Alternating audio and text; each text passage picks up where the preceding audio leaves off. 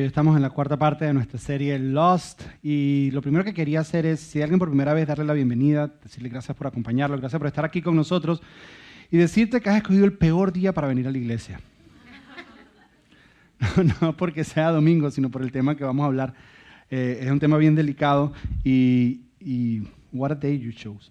Ok, eh, entonces, para contrarrestar un poquito, quiero dejarte saber que vamos a hablar la próxima semana, a ver si te animas a regresar la próxima semana, después de que escuches lo que vamos a hablar el día de hoy. La próxima semana comenzamos una nueva serie, que es una serie muy, muy buena para venir.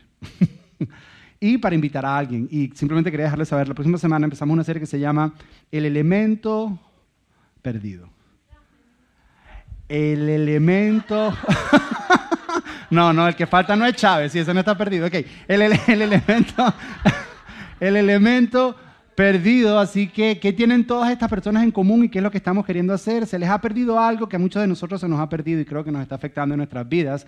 Así que ven la semana que viene y descubre de qué estamos hablando, te prometo, trae un invitado que créeme que la va a pasar bien. Todos están viendo quiénes son las personas, cuál será el elemento. La semana que viene lo descubres. Ahora, ok.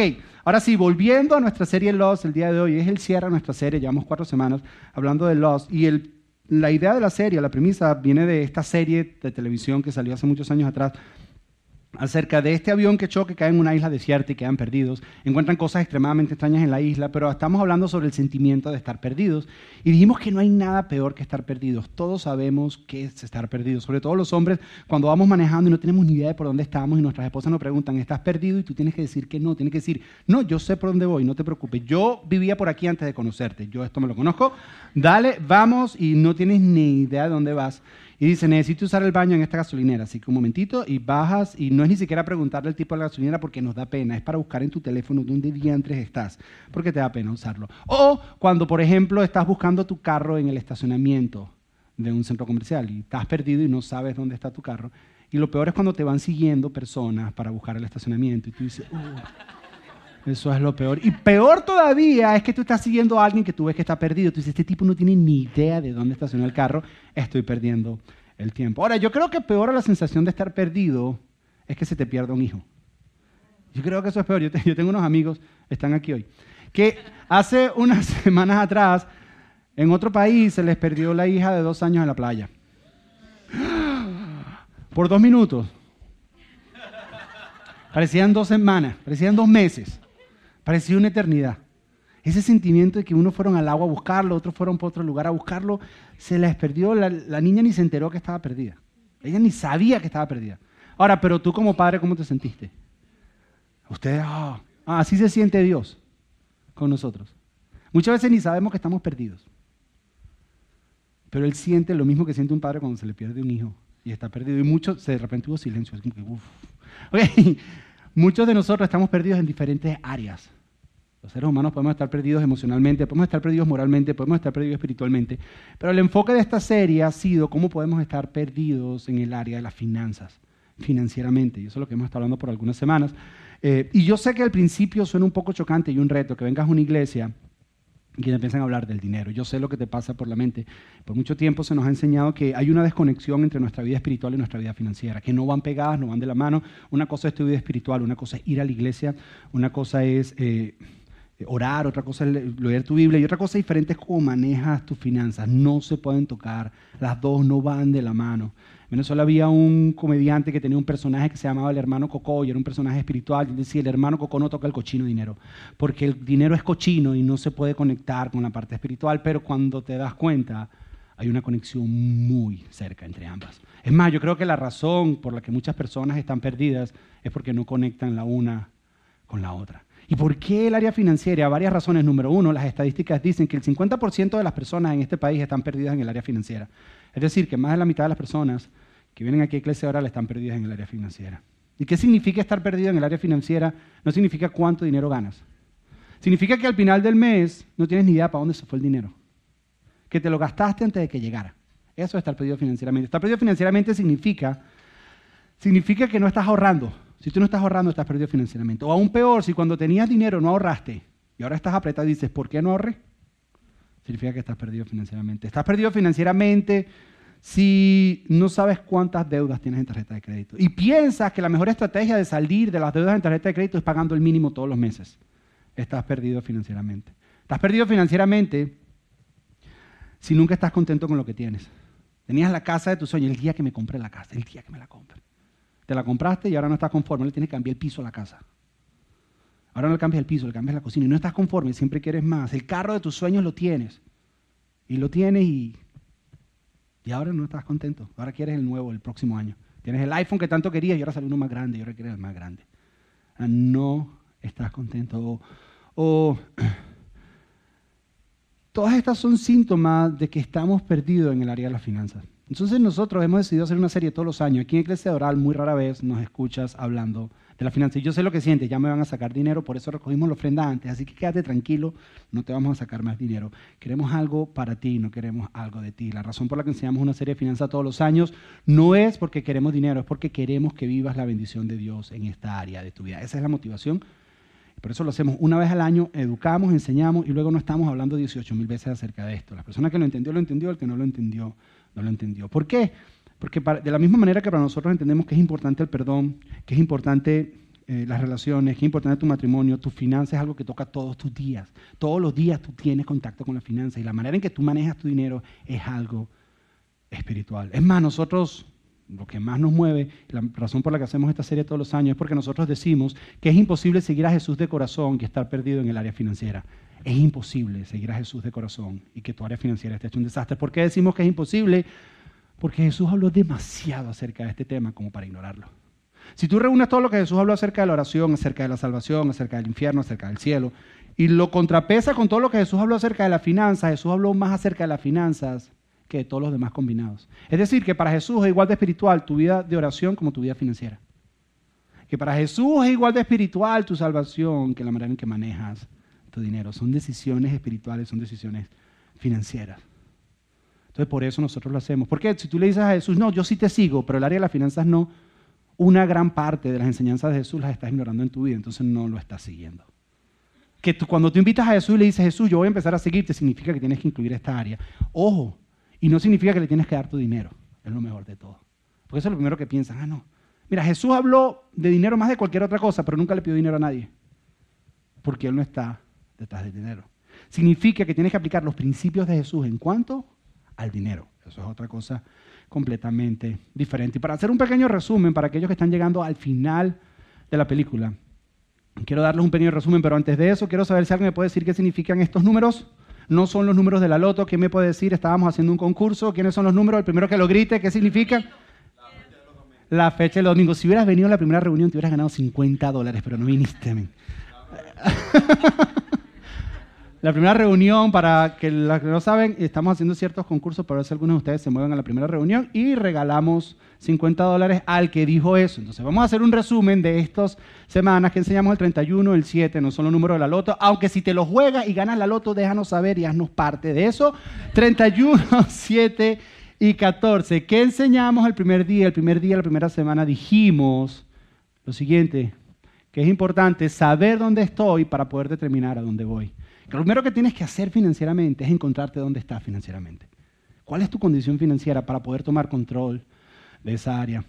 Unos amigos míos esta semana, cuando iniciamos grupo, estábamos conociéndonos, y unos amigos nos contaron la historia de que estaban de camino a Nashville, se fueron en un road trip en el carro, y no tenían GPS, lo que demuestra que son mucho más viejos que yo, porque yo nunca he viajado sin GPS. Y ellos no tenían GPS y se perdieron el camino y se bajaron después de que el hombre por mucho tiempo se negó a decir que estaba perdido. Él dijo, sí, estamos perdidos. Se bajó en una gasolinería, pidieron un mapa, abrieron el mapa en el capó y dijo, ok, ¿dónde estamos? Y eso es lo primero que tú haces en el área de tus finanzas. Y definir dónde estás financieramente no significa hacer un budget, significa ver en el último mes dónde se ha ido tu dinero en el último mes. Y cuando tú ves eso todos los días, dice, ok, este dinero se va a ir para el mortgage, este dinero se va para renta, este para public, esto para comprar. Y cuando tú ves, tú dices, ok, estamos gastando mucho en esta área, mucho en esta área, necesitamos hacer ajustes. Pero antes de hacer ajustes necesitas saber cuál es tu condición financiera y a dónde se te está yendo el dinero. Y eso fue lo que hicimos la primera semana. Hay unos recursos en nuestra página todavía si los quieres accesar. Ahora, la segunda semana dijimos lo siguiente, respondimos a esta pregunta, se me apagaron las luces de repente. Eso. Es que si no me duermo. Ok, la segunda semana dijimos cómo No, pero tampoco me hagan miniteca, ¿no? Ok, gracias. La segunda semana dijimos, ¿cómo ve Dios el dinero? Y Dios ve el dinero de tres maneras. Si tú piensas, Dios ve el dinero que lo quiere, mi dinero lo quiere, tu Dios es así de chiquitico. Porque si Dios quisiera tu dinero, ya te lo hubiera quitado. Esa es la realidad. La manera en que ve Dios el dinero de tres maneras, como una herramienta de usar recursos temporales para impactar la eternidad. Ve el dinero como una prueba, cada decisión financiera tuya es una manera de mostrar tu fidelidad a Dios. Y número tres, como una marca, un trademark, un branding, que le estás dejando saber a las personas quién es tu dueño. O a quién le pertenece, o de qué equipo juegas. Ayer jugaron los Miami Heat y ganaron. Cuando tú eres del Miami Heat y eres fan de Miami Heat, te pones la camisa del Heat y tú dices, yo soy del Heat.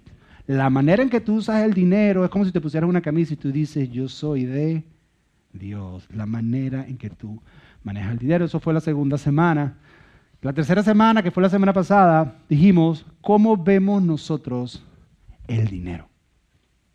La manera en que nosotros vemos el dinero, aunque no lo admitimos, es que pareciera que nuestra vida depende del dinero. Gastamos y gastamos y gastamos y gastamos. Es más, es tanto que todos tenemos una entrada y tenemos un estilo de vida y cuando Dios bendice nuestra entrada, Dios bendice, nos bendice, no nos bendice, y enseguida nosotros asumimos que esa bendición de Dios es para cambiar y subir nuestro estilo de vida. Y generamos presión financiera en nuestras vidas porque mientras menos margen hay entre lo que tú ganas y el estilo de vida, más presión financiera hay. Si estabas bien aquí y ahora tienes, ¿por qué ahora vas a subir el estilo de vida? Y muchos lo subimos tanto que estamos por encima de nuestro estilo de vida. Es lo que se llama deudas. ¿Entendieron? Entonces, ¿Qué pasaría, y eso fue lo que hablamos la semana pasada, qué pasaría si yo determino que el extra que Dios me da no es para mí? Y lo uso para hacerme rico delante de Dios, que fue lo que hablamos la semana pasada, y mantengo mi estilo de vida. ¿Qué significa? Que en el momento que mi entrada baje, mi estilo de vida no se afecta. Si tú generas un buen margen entre tu entrada y tu estilo de vida, y tú dices, ¿sabes que me va a mantener aquí? Y pues, Dios me bendijo todo esto, ah, voy a mantener mi estilo de vida igual. Hay una crisis financiera, baja tu entrada y tú no te ves afectado porque tu estilo de vida nunca se ve afectado. Pero la razón por la que constantemente hacemos esto es por el consumismo. Vivimos en un país que constantemente nos está recordando que tenemos que comprar cosas que no necesitamos, pero te hacen sentir que las necesitas. Y andas una y otra vez comprándolo y buscándolo. Y nos dimos cuenta y descubrimos la semana pasada que el consumismo es un apetito. Y como todo apetito, cuando lo alimentas no se va, sino se fortalece. Todos los apetitos son así. Por eso tú cuando comes, Tú dices, se me va a quitar el hambre, se te quita el hambre por unas horas, pero luego te da más hambre. El apetito es, el, consumismo es un apetito que cuando lo alimentas lo que hace es fortalecerse. Y la única manera de acabar con un apetito es desnutriéndolo. Cuando tú haces ayunos, yo creo que aquí nadie en su vida ha hecho ayunos, pero cuando uno hace ayunos, después que pasas un tiempo, los primeros, después de las 20 horas, el margen de las 20 horas es horrible, pero después de las 20 horas ya se te quita el hambre. Ya no tienes más hambre porque ya perdiste el apetito. ¿Y cómo desnutrimos entonces el consumismo? La semana pasada dijimos que la mejor manera de matar el consumismo es la generosidad. La generosidad mata el consumismo. Ahora, es fácil ser generoso cuando ves necesidades. Tú vas caminando, ves a alguien en necesidad y tú dices, wow, esa gente necesita. Esa persona no tiene zapatos, yo tengo 30 pares de zapatos en mi casa, le voy a regalar mis zapatos porque tengo demás. Eso es fácil verlo. En una cultura que no te permite ver eso, sino constantemente te está recordando lo que no tienes, en vez de recordarte lo que tienes. Entonces dijimos, la única manera de poder mantenernos generosos y acabar con el consumismo es diseñar un sistema que nos haga constantemente ser generosos. Y eso es lo que vamos a hablar el día de hoy. Pero para poder presentarte este sistema, te voy a presentar un plan financiero que es diferente a como tú lo ves. Pero primero quiero mostrarte las cuatro cosas que nosotros hacemos con el dinero y la manera en que nosotros vemos el dinero y el plan financiero que la mayoría de nosotros tenemos con el dinero. Cuando, nosotros tenemos dinero, por lo general, estas son las cuatro cosas que nosotros hacemos. Gastar, pagar, ahorrar y dar. Así ordenamos nosotros nuestras finanzas. Cuando nos llega el dinero, ¿qué es lo primero que hacemos? Gastamos. ¿Qué decimos? Eso me lo compro del 15. Cuando cobra el 30, no, se están riendo porque es verdad.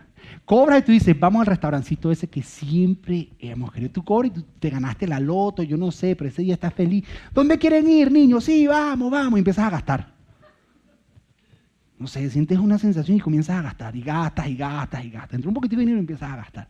Sé tanto que ahora le va a llegar el retorno de los taxis. Ya se lo tienen gastado. Ya se lo gastaron. Ya tienen las vacaciones, ya saben lo que lo primero que hacemos es gastar. Después que gastamos, nos acordamos que tenemos que pagar cosas. Entonces comenzamos a pagar. Ahora, ¿qué es pagar? Pagas deudas en las que te metiste por comprar cosas que gastando no te alcanzaban. Entonces gastaste y tú dices, wow, no gasté lo suficiente, necesito más. Entonces tengo que pedirle prestado a alguien para comprar cosas que no necesito, pero las compro, entonces ahora las tengo que pagar. Entonces, lo primero que haces es gastar y luego pagar. Si te sobra, entonces ahorras, porque hay que ser responsable financieramente. Entonces, gasto, súper responsable, pago y ahorro si me sobra. Ahora, si me sobran de las sobras, entonces doy. Si me sobran de las sobras, pido a alguien necesidad y doy. Si me sobran de las sobras, doy al que está necesitado. Si me sobran. Pero lo primero que hago es gastar. Gastar. Y esa es nuestra vida. Constantemente gastar, pagar lo que hay que pagar en el corre-corre. Si sobra algo, ahorramos, pero casi nadie ahorra. Y si sobra de la sobra, entonces damos. hay un pequeño problema con esta manera de ver las finanzas y es el siguiente, que gastar está enfocado en mí. Yo gasto para mí. Yo gasto lo que yo quiero, el consumismo, yo, yo, yo, yo. Pagar Pagar está enfocado en mí también, pagar cosas que yo quería, que no necesitaba, que tuve que pedir prestado para pagarlas, pero ahora me toca pagarla y el enfoque soy yo. Ahorrar, ahorrar es para asegurar mi futuro y el enfoque soy yo.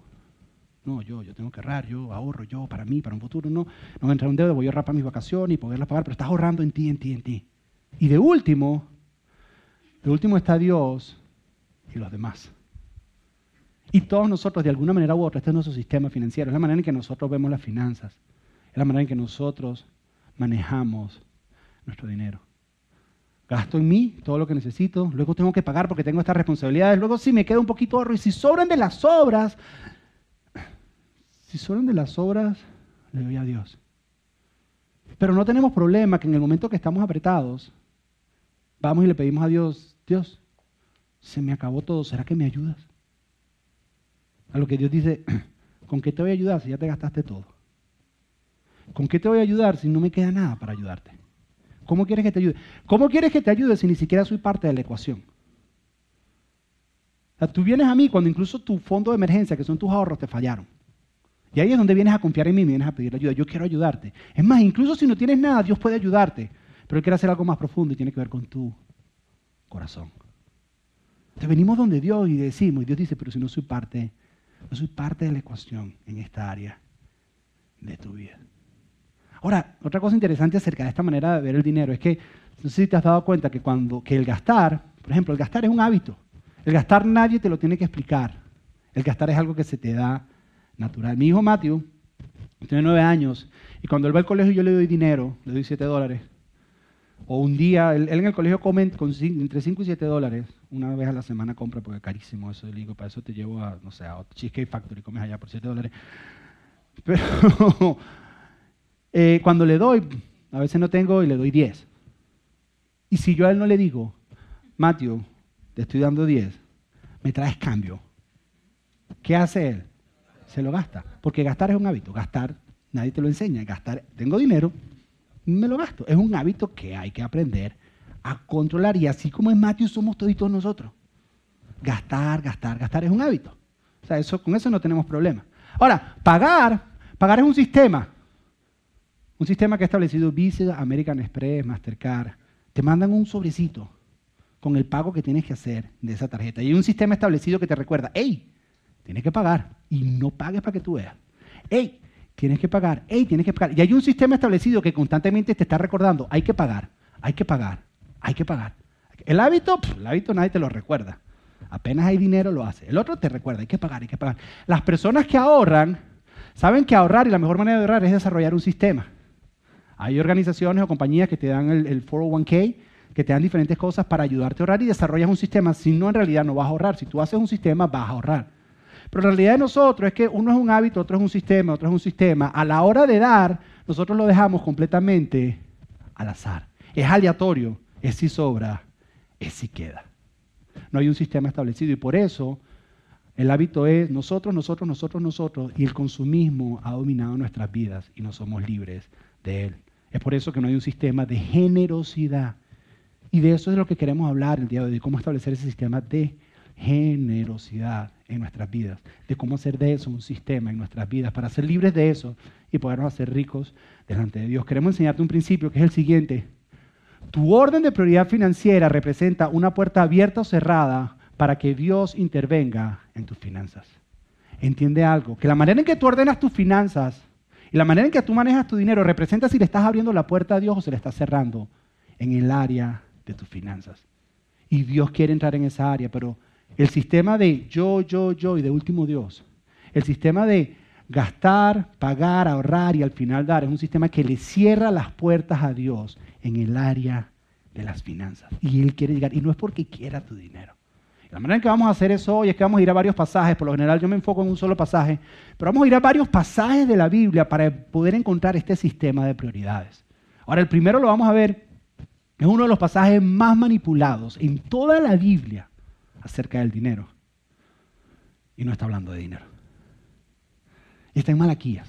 Ahora, antes de que vayamos ahí, quiero, quiero explicarte un poco el contexto. Hay un profeta llamado Malaquías que escribió esto 400 años antes de Cristo y le está hablando a, a los líderes del pueblo de Israel. Y básicamente su mensaje es este, por si tienes que ir temprano. Este es el mensaje que Malaquías da. Les dice, ustedes me están trayendo las sobras a mí. Lo que les sobra es lo que me están trayendo. En esta época Israel tenía un sistema de traerle las cosas a Dios y el sistema era lo que se conoce el sistema de sacrificio. ¿Y qué era lo que tú hacías? Si tú tenías ganado, tenías ovejas, tú le tenías que traer a Dios las mejores ovejas, las traías al templo. Si tú tenías cosecha, tú tenías que agarrar las cosechas que tenías y traerlas al templo, la mejor parte de tus cosechas, lo primero que da en tu cosecha. De la misma manera, una y otra vez, pero lo que el profeta está diciendo es que ustedes están dando, pero no están dando de la manera correcta, sino están dando las obras. Ustedes están dándole a Dios la ovejita esa que ni siquiera ustedes se comerían. Ustedes le están dando a Dios la, ovejita esa que si tú tienes invitados en tu casa, tú no le servirías esa. Tú buscarías una mejor. Es más, está diciendo, ustedes la parte de la cosecha que le están dando a Dios es la que le sobra, es la que botas en la basura. Es la que botas por el garbage disposal. Eso es lo que le estás dando a Dios, lo que te sobra es lo que le estás dando a Dios. Y Dios le dice, ¿sabes qué? Ese no es el orden correcto. Hay algo en tu corazón, algo en tu corazón que no está bien. Y ahorita vamos a leer esto y quiero que entiendas que lo que Dios está hablando es de prioridad. Es de lo que está hablando Dios. Estas son personas que ya le estaban dando a Dios, no era que no le estaban dando, pero no lo estaban haciendo en el orden correcto.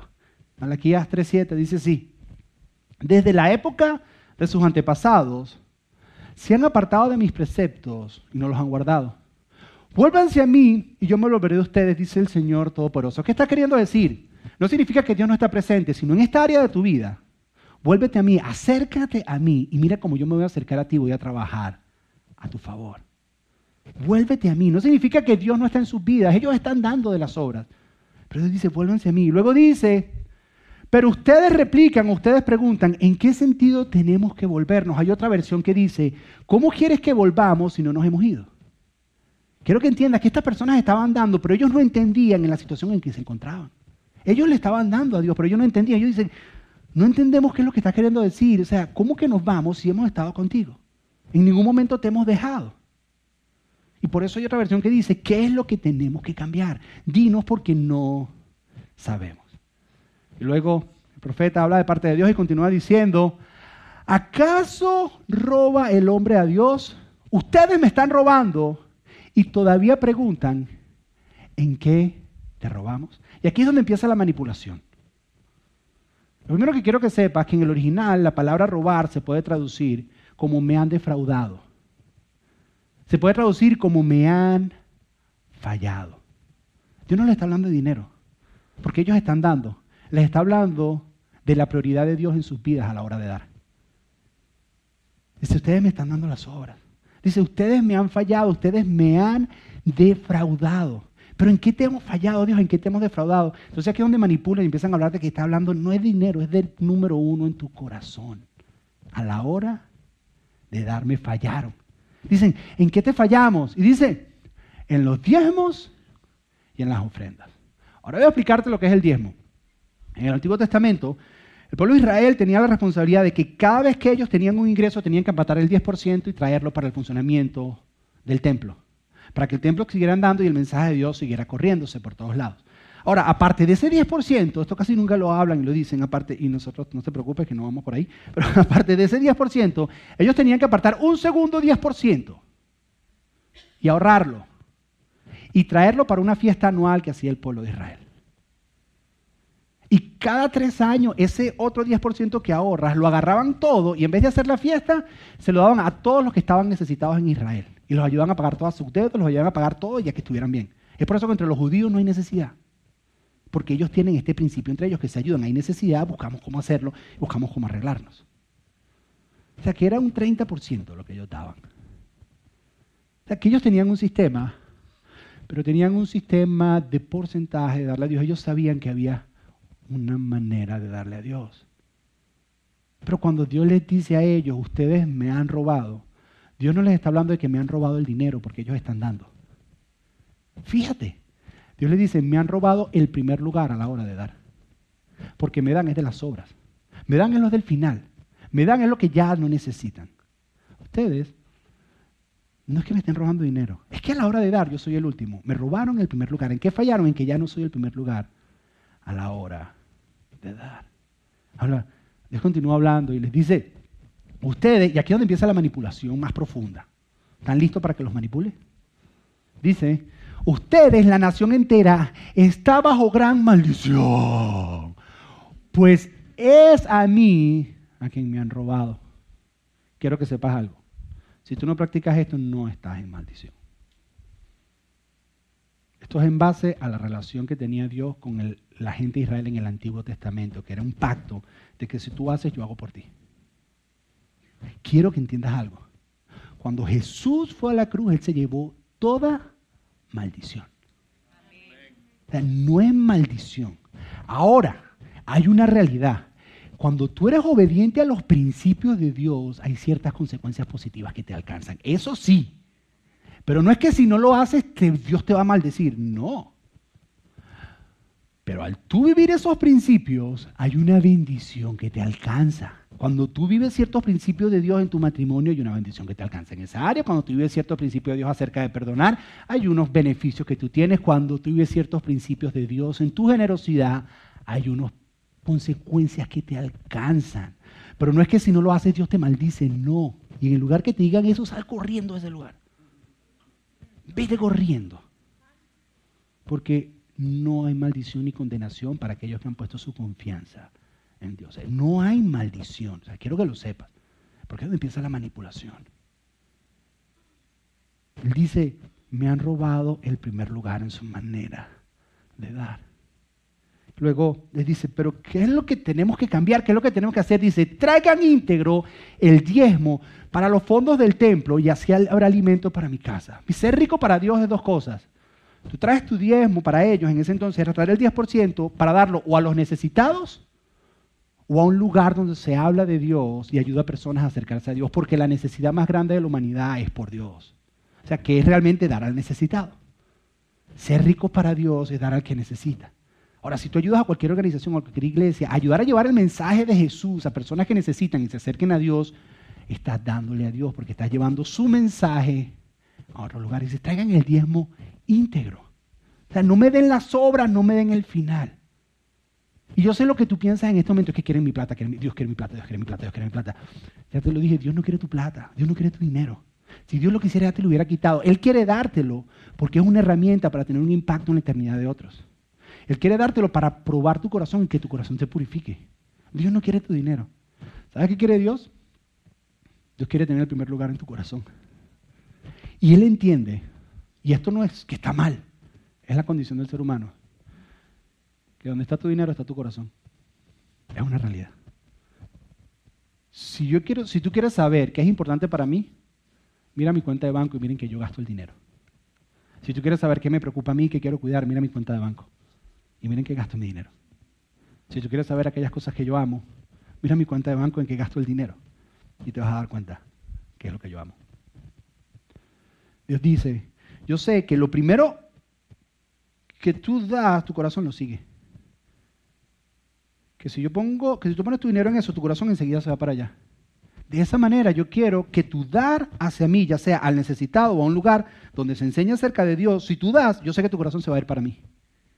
Y como tu corazón sigue donde está tu dinero, yo quiero que lo pongas primero porque yo no quiero ser ni segundo, ni cuarto, ni tercero. Yo quiero ser primero porque sé que siendo primero tengo tu corazón. Yo no quiero tu dinero, yo quiero es tu corazón. Y de esa manera te haces libre. Y luego Dios dice algo que en ningún otro lugar de la Biblia lo dice. Dios les dice, pruébenme en esto. Pruébenme. Pruébenme. Y no es así, pruébenme así como el genio de la, de la, lámpara maravillosa, así que voy a hacer esto a ver si Dios no. Dios está diciendo, acércate. Ponme primero en esta área para que veas lo que estoy a punto de hacer en tu vida. Es así como cuando uno iba a pelear, dale, pues dale, dale, dale, dale, dale, dale, dale, dale, dale, dale para que veas, dale, dale. Así está Dios. Dile, atrévete. Dile, atrévete para que tú veas lo que voy a hacer. Atrévete a hacerlo para que tú veas lo que estoy a punto de hacer en tu vida. Te reto a que te atrevas. Te reto para que tú veas lo que estoy a punto. Ponme primero. Ponme primero en esta área de tu vida y mira lo que estoy a punto de hacer. Te reto. Dice, mira lo que voy a hacer. Ahora, mira lo que dice que hace. Dice, ok, ya se lo dijimos, sorry, es que lo puse en el orden que no era. Next, gracias. Ok, dice, después que lo retas, dice, te reto en esto y vean si no abro las compuertas del cielo y derramo sobre ustedes bendición hasta que sobre y abunde. Dice, pruébame. Y aquí está explicando un principio que se lo explicó el pueblo de Israel, que se aplica a nosotros que es que en cualquier área de tu vida donde tú pones a Dios primero, Él bendice esa área. Y todos lo hemos experimentado en diferentes áreas. Pusiste a Dios primero en tu matrimonio, empezaste a obedecer a Dios en el área de tu matrimonio. Y Dios empezó a bendecir tu matrimonio. Con tus hijos, con todas las diferentes áreas. Si tú pones a Dios primero en el área de tus finanzas y haces lo que Él dice en esa área, Él va a empezar a bendecirte esa área. Algunos de ustedes empezaron a venir acá y piensan que la iglesia es como un amuleto de la, de suerte. Desde que vengo acá me va bien los negocios es porque simplemente has aplicado ciertos principios que has aprendido acá y has puesto a Dios primero en esos lugares. Simple como eso. Cualquier área donde tú pongas a Dios primero en tu vida, Dios va a traer bendición a esa área. Él dice, atrévete, para que veas si no voy a abrir las puertas de los cielos y te voy a llenar de bendición. Atrévete. Ahora hay otra versión que me gusta un poquito más como lo dice.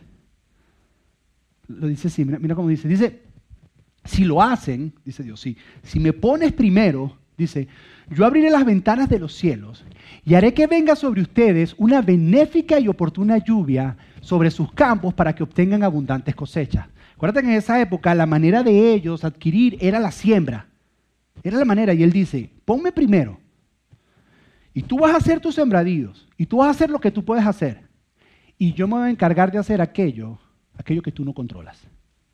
Porque nosotros no decimos cuándo llueve o cuándo no llueve en tus negocios, tú haces un montón de cosas, pero hay ciertas cosas que tú dices, bueno, ya eso queda a lo que Dios diga. Ya eso queda a la suerte. Ya eso que Dios dice, atrévete, ponme primero. Cuando tú hagas tus negocios, aquello, tú tienes que hacer lo que tú tienes que hacer. Porque eso es lo otro. La gente piensa que es rico haciendo esto sin hacer nada. Tú tienes que hacer lo que a ti te toca hacer. Pero si lo haces, ya vas a ver cómo voy a hacer que caiga una lluvia. O sea, voy a hacer aquello que tú no puedes hacer, yo lo voy a hacer y va a darte más de lo que necesitas. ¿Sabes por qué Dios hace eso? Porque lo estás invitando a estar en tus finanzas desde el principio. Cuando lo invitas al final, Él dice, ¿quieres que llueva sobre las obras? O sea, lo que te sobró, la basurita, ¿tú quieres que mande lluvia sobre la basurita? Nada va a producir. Porque ya lo que queda es basura. Pero si lo pones al principio, dice, tengo todo para llover sobre todo eso y derramar mi bendición sobre todo lo demás. Dice, atrévete.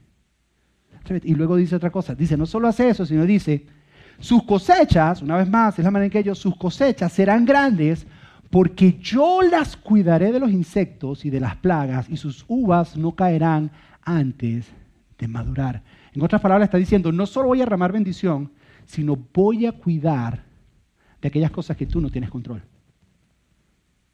Porque tú no controlas los insectos, tú no controlas las plagas.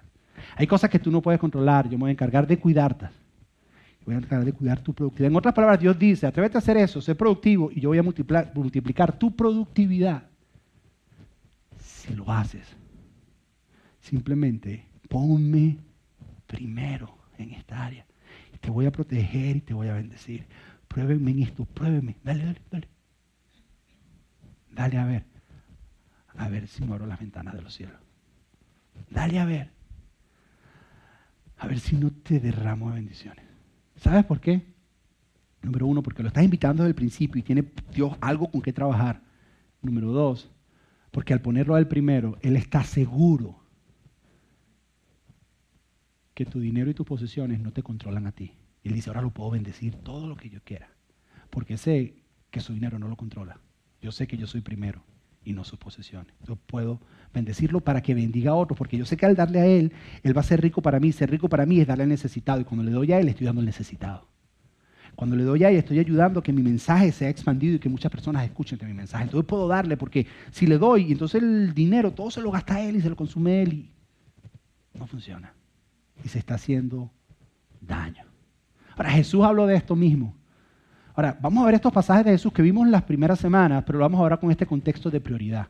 Mira lo que dice Jesús. Jesús lo dijo de esta manera, nadie puede servir a dos señores, pues menospreciará a uno y amará al otro, o querrá mucho a uno y despreciará al otro.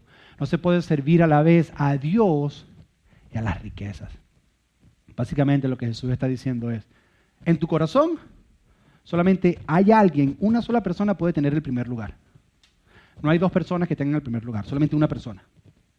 Y la lucha no es entre Dios y tu suegra, ni entre Dios y tu esposa,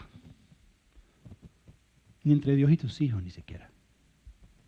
Es entre Dios, seamos insinceros, es entre Dios y tus riquezas.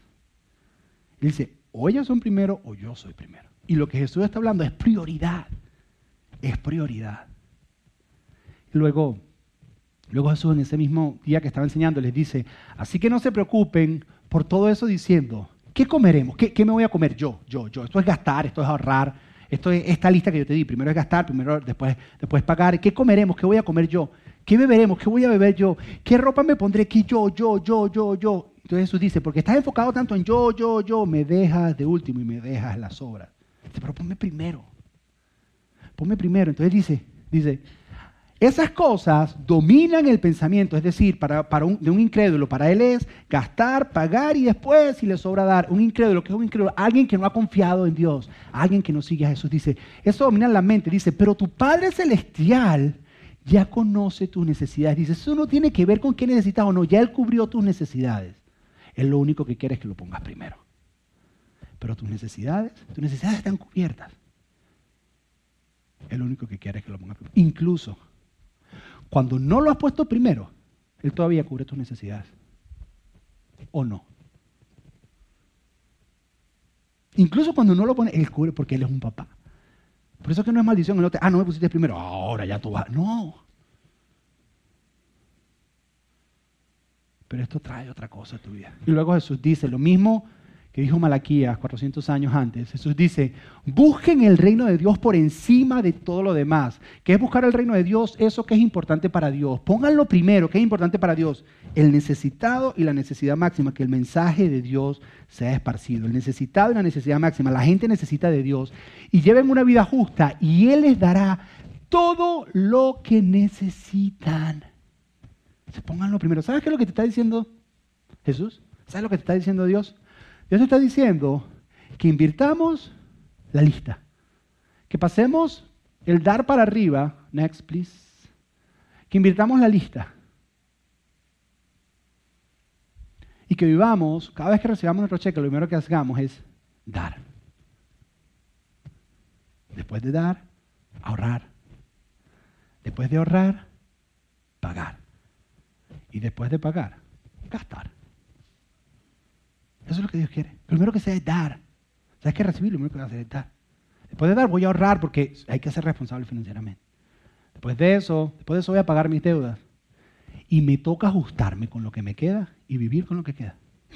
Y eso es lo que va a matar el consumismo, porque la razón por la que no vives y, te comes todo lo demás es el consumismo que te he nominado. Pero si tú primero das y después ahorras y después pagas, estás obligado a ajustarte porque no te queda más en el banco. Otra manera de verlo un poco más sencillo es dar, ahorrar y vivir con lo demás. Dar, ahorrar y vivir con lo demás. Recibes tu dinero, tú das. Ahorras algo, apartas y después con lo que te queda. José, pero ¿qué eso significa que me tengo que ajustar? No es que te tienes que ajustar, es que has estado viviendo un estilo de vida por encima de lo que debes vivir. Y el consumismo te está controlando. Entonces es dar, ahorrar y vivir con lo demás. Ahora, si tú quieres empezar a vivir esto, y quieres comenzar a dar a Dios, hay un principio muy importante que tienes que entender ya con esto termino. Que cuando le damos a Dios, para Dios es más importante el porcentaje que las cantidades. Cuando nosotros le damos a Dios, para Dios es más importante el porcentaje que las cantidades. Un día Jesús estaba reunido en el templo y estaban diferentes personas dando en el templo. Mientras Jesús estaba en el templo, diferentes personas traían las diferentes ofrendas. La manera en que daban en aquel entonces era en un plato de metal muy parecido a este.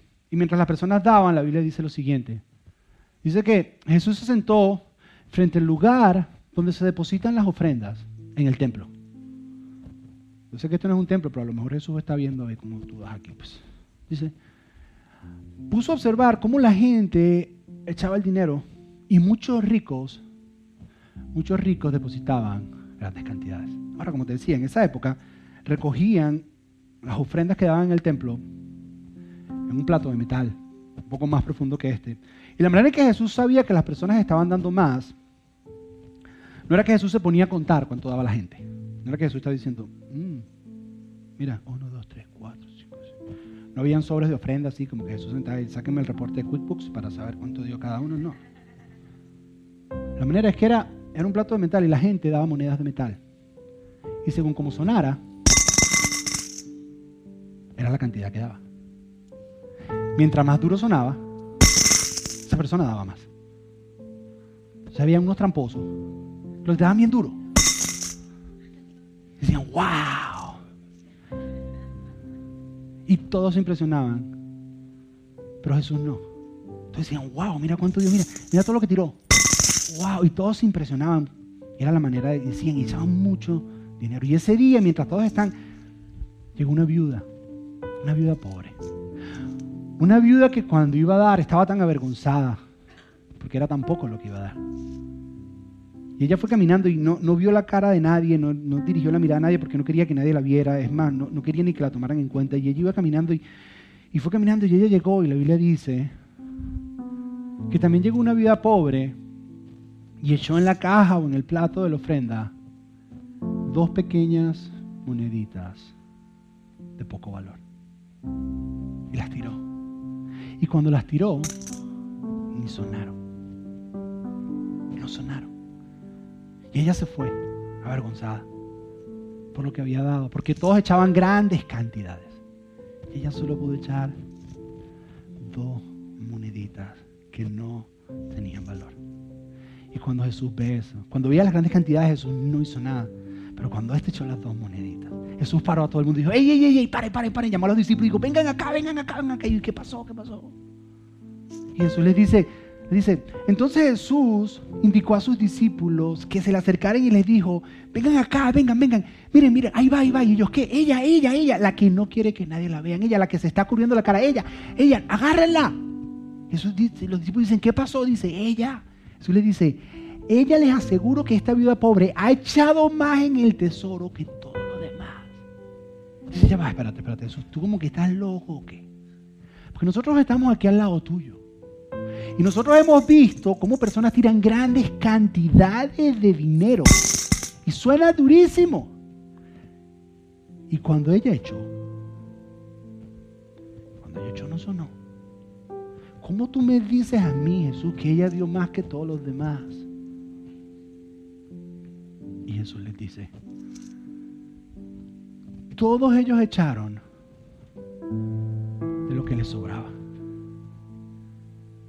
Ellos recibieron su dinero, ellos gastaron, ellos pagaron, algunos ahorraron. Y de los que les sobraba, así sea que era mucha la cantidad, habían puesto a Dios de último y dieron de lo que les sobraba a Dios. Dice, no, la anterior, gracias. Y ella siendo tan pobre, dio todo lo que tenía. Ella dio el 100%. 10%. Porque cuando se trata de darle a Dios, ahora sí, Dios ve porcentajes, Dios no ve cantidades. Cuando se trata de darle a Dios, lo importante no es cuánto, cantidad, sino cuánto en porcentaje. Por eso nosotros cuando alguien empieza a darle a Dios, nosotros lo, animamos a que escoja un porcentaje.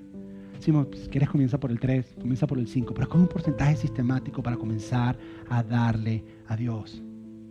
El porcentaje te ayuda a mantener y, y de alguna manera tu estilo de vida ajustarlo. Ahora, si vas a pensar en un porcentaje que la Biblia habla, por alguna razón y no sé por qué, la Biblia habla del 10%.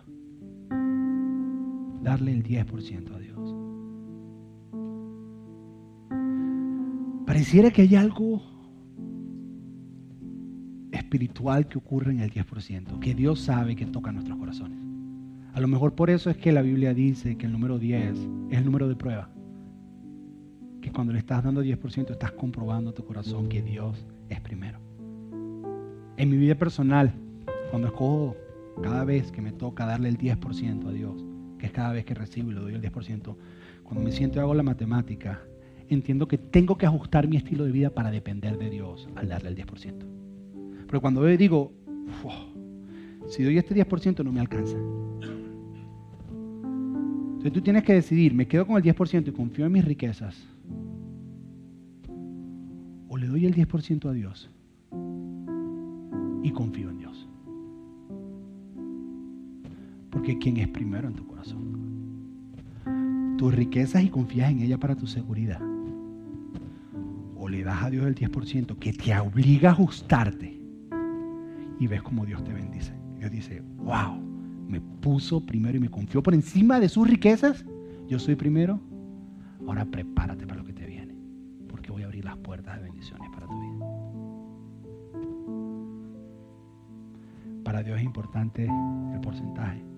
Ese porcentaje de dar a Dios, ¿dónde lo doy? Tienes que darlo en un lugar donde el mensaje de Dios se enseña y personas se están acercando a Él. O darlo en un lugar donde hay personas en necesidad. Nosotros te damos la libertad incluso de hacerlo. Si tú quieres ir a dar a otro lugar donde tú sabes que están llenando necesidades, ve y darlo allá. Nosotros no estamos haciendo esto porque queremos tu dinero. Si tú sientes que es aquí donde lo tienes que dar, porque esto es un lugar donde el mensaje de Dios se está dando y muchas personas se están acercando, amigos tuyos han venido, sus vidas están cambiando, se están acercando a Dios, eres bienvenido a darlo en este lugar. No se trata, no se trata de que lo dejes aquí. Nosotros creemos tanto en esto, tanto en nuestro corazón, que por eso hemos diseñado algo que se llama el reto 1090. Es donde te queremos lanzar un reto a ti donde por los próximos 90 días tú le des el 10% de tus ingresos a Dios. Yo sé. Cada vez que yo lo hago, yo siento que un pedazo de mi vida se me va. Porque nosotros pensamos que el dinero es nuestra vida. Y por 90 días, que tú le des el 10% de tus ingresos a Dios, para que veas cómo Dios te va a bendecir. Ahora, si tú quieres hacerlo en otro lugar, hazlo en otro lugar. Pero nosotros queremos ayudarte a quitar el obstáculo más grande en todo esto. Y es el siguiente. Nosotros nos comprometemos que si a partir de la próxima semana tú le das el 10% de tus ingresos a Dios, se lo das.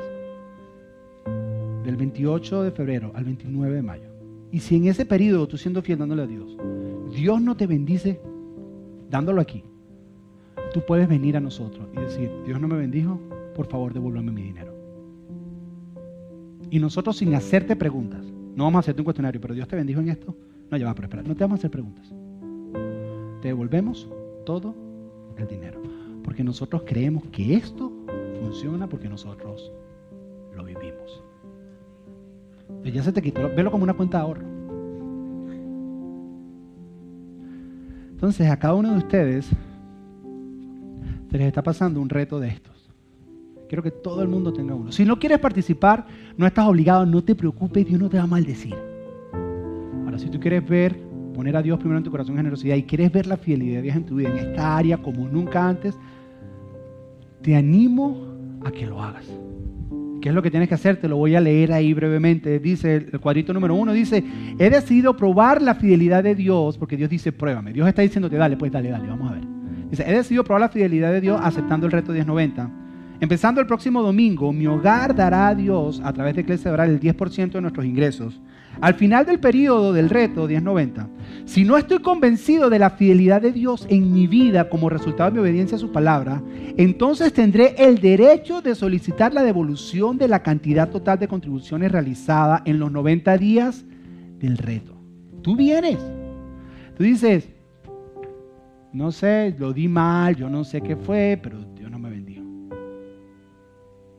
Aquellos que ya lo hacen, que hay mucha gente que aquí lo hace, simplemente marcan el 2, dice, no quiero participar del reto, yo veo la fidelidad de Dios y voy a continuar dando a Iglesia Oral. Claro, hay unos términos del reto porque no somos tontos. Entonces, lo estamos poniendo bien chiquitico como todo contrato, esas cosas, términos que no quieres que la gente lea, las pone bien chiquititas. Entonces, pero en este momento te las voy a leer para que esté claro entre nosotros. Los términos son los siguientes. Número uno, entiendo que este formulario debe ser completado y recibido por el equipo de finanzas de Iglesia Oral antes de comenzar el periodo del reto, es decir, hoy y durante esta semana. Entiendo que el diezmo se puede dar en línea, en cheque, tarjeta de débito, efectivo o incluso por texto, no está puesto ahí, para que de esa manera el diezmo lo podamos nosotros dar un seguimiento de que lo estás dando y saber cuánto fue lo que diste. Tú no me puedes llegar a mí a decir, no, mira, yo estuve dando en la organización esta que ayuda a los niños necesitados en África y estuve dándoles tanto y no me funcionó. ¿Será que me devuelves todo el dinero? Y digo, no, pero ajá, cómo yo sé cuánto diste? ¿Cómo yo tengo, cómo yo estoy seguro de cuánto diste? Mi única manera de saber cuánto fue que diste es de esta manera. Número tres, entiendo que no puedo esperar ninguna devolución antes que termine el periodo del reto 1090, ni tampoco puedo buscar devolución por cualquier otra contribución antes o después del periodo del reto. ¿Qué significa? Porque somos hispanos. Entonces me van a llegar y me van a decir, no, mira, donde el reto, Dios sí fue fiel, pero tres semanas antes no. Y yo ahí vi un chequecito súper bueno. O después que se acaba el reto, tú dices, mira, yo di, la ofrenda buena estuvo después del reto. Y dice, no, lo necesito de regreso. No puedes pedir nada que esté antes o después del tiempo del reto. Y por último, entiendo que cualquier solicitud de evolución debe ser recibida por el equipo de finanzas de Iglesia Oral dentro de 30 días después del reto 1090. ¿Qué significa? Termina el 29 de mayo, mayo tienes hasta el 29 de junio para pedirlo. No me vas a venir dentro de dos años a decir, mira José, ¿tú te acuerdas del retico ese que tú te hiciste? Es que estoy un poquito apretado de finanzas ahorita y yo más o menos saqué la cuenta y lo que me debe es esto y eso me vendría de maravilla. Entonces, ¿será que podemos? No, tienes 30 días. Tienes 30 días, tú nos dejas saber, nos mandas un email, mira, no me funcionó, no sé. Yo no te voy a hacer preguntas, no vamos a sentar a ver, ven, vamos a sentarnos a ver qué fue lo que pasó. No, mira, fallaste aquí. No. Toma, aquí está de regreso, no te hacemos preguntas. No te hacemos preguntas. En pocos lugares y en pocas iglesias se arriesgan a hacer esto con tal de que tú pongas en práctica la palabra de Dios. Y nosotros creemos en esto tanto que sabemos que Dios te va a bendecir. Entonces, tienes el reto. ¿Ya lo llenaron? Si no lo quieres hacer, no lo llenes, no te preocupes. Que llueve más para mi lado. Si no lo quieres hacer, no es que estás en maldición. Pero quiero animarte a que lo hagas y experimentes la fidelidad de Dios en esta área de tu vida. Si ya lo llenaste y lo quieres hacer, te voy a pedir que los que tienen de este lado lo llenen, lo pongan hacia aquel lado y los que están de este lado lo lleven hacia aquel lado. Simplemente les doy tiempo para que lo llenen mientras David toca hermoso. Fíjense, les voy a contar, mientras él toca, les voy a contar. Cuando tú vivas esto, termino ya con esto, vas a empezar a vivir algunas cosas financieras en tu vida pero sobre todo una paz. Y van a haber cosas en tu vida que tú vas a decir, no entiendo cómo, pero se dio. Te voy a dar un ejemplo. Yo vivo esto desde que tengo 13 años, vivo este principio. Una de las etapas más duras para vivir, cuando eres, cuando eres niño es bien fácil vivirlo. Me daban la mesada, llevaba el 10%, no había problema. Pero cuando empecé a vivir solo, aquí en los Estados Unidos, ya es diferente, porque es el dinero que tú te trabajas. Ya, ya es tu plata. Ya no son tus papás que te están dando. Empecé a vivir solo y yo yo trabajaba aquí en Miami Dade en el laboratorio de música y yo ganaba 450 dólares al mes. Y la renta del Efficiency donde yo vivía era 400 dólares. Y yo fielmente le daba a Dios mi diezmo, que son 45 dólares. Pagaba mi renta, que eran 400 dólares. Y yo no sé cómo, pero el resto del mes vivía con 5 dólares. Lo que sé que era flaquito, flaquito, flaquito. Pero aquí estoy. Y Dios ha sido fiel. Yo pasé Miami Day, estudié música en Miami Day completo sin poner un solo peso. Me dieron una beca a un estudiante internacional. Y no por talentoso, había más talentosos que yo. Recuerdo cuando me dieron esa beca, me senté y la maestra que era TEA me dijo, ¿tú sabes por qué te estamos dando esta beca? Y yo la miré claro. Y me dice, ¿por qué? Porque mi Dios es bien grande. me dice ella, me dice, sí, pero también en tu clase tú sabes mucha teoría y eras muy aplicado y y que lo otro. Y a la final me dice, y algo de Dios tuvo que ver. Porque hay cupo nada más para 10 personas y tú eres el número 11 y no entendemos cómo aprobaron la tuya. Entonces le dice, yo tampoco. Pero cuando tú vives este principio, Dios hace cosas que tú no puedes hacer. Él se encarga de hacerlas. Pero lo más importante es que coloca tu corazón en el lugar correcto a la finanza. Hemos escuchado historias, Fernando Araujo contó su historia la semana, el año pasado. Una mujer que recibió hacer el reto la última vez que lo hicimos, dice porque cuando empieza el reto viene una parte de prueba. Había una parte que ella estaba por desfallecer, pero decidió hacerlo. Y la llamaron, la llamaron para que se encargara de un daycare, para que lo comprara y empezara a correrlo. Y ella fue y lo vio y se sentó en su casa y dice, ojalá yo tuviera el dinero, pero no, no puedo. Y se sentó en su casa deprimida y en el momento que se acostó en su casa le suena el teléfono. Y una persona en otro país diciendo, necesito invertir en los Estados Unidos. Y la única persona que yo puedo confiar es en ti. Consíguete algo para hacer una inversión, necesito que tú te encargues. Fue, abrió el daycare. La última vez que hablé con ellos, que ellos vienen aquí, ya tienen dos daycares. No saben qué hacer. De tanto que hay. Entonces Dios dice esto. Pero la motivación no es que Dios me va a dar. Porque entonces el corazón está equivocado. No es que me gané la loto, es para que Dios me dé más. El que te enseña eso está enseñando mal. Aquí lo más importante es que tu corazón va a estar en el lugar correcto. Y las finanzas no te van a dominar. ¿Ya lo llenaron todos? ¿Ya lo pasaron? Bueno, vamos a orar entonces. A los que están por primera vez, I'm sorry. Créeme, la semana que viene va a estar espectacular. No te lo puedes perder. Cierra tus ojos, vamos a orar. Padre, Padre, te damos gracias, Señor. Gracias porque hoy hemos entendido que tú no estás detrás de nuestro dinero, estás detrás de nuestro corazón, Señor. Y tú como diseñador nuestro sabes que donde van nuestras riquezas, nuestro corazón lo sigue, Señor. Y hoy muchos de nosotros estamos tomando la decisión de ponerte primero, de cuando recibamos te demos primero a ti y que después vivamos con el resto. Y que eso tal vez nos lleve a hacer algunos ajustes en nuestro estilo de vida. Pero también al mismo tiempo vamos a ver tu fidelidad en esta área, Señor. Pedimos que tu Espíritu Santo nos ayude a cumplir con, con esta promesa que estamos haciendo. Porque ni en eso tenemos la capacidad de hacerlo. Porque la realidad es que todos somos egoístas y pensamos en nosotros primero. Ayúdanos a cumplir con este reto, Señor. Y entender que estamos apoyando al hacerlo aquí. Estamos haciéndonos ricos contigo estamos apoyando una visión que está ayudando a cientos de personas semana tras semana a acercarse más a ti. A llenar la necesidad más grande que tiene la humanidad, que es la necesidad de Dios. Pedimos esto en el nombre de tu Hijo Jesús. Amén y amén. Y quiero que por unos segundos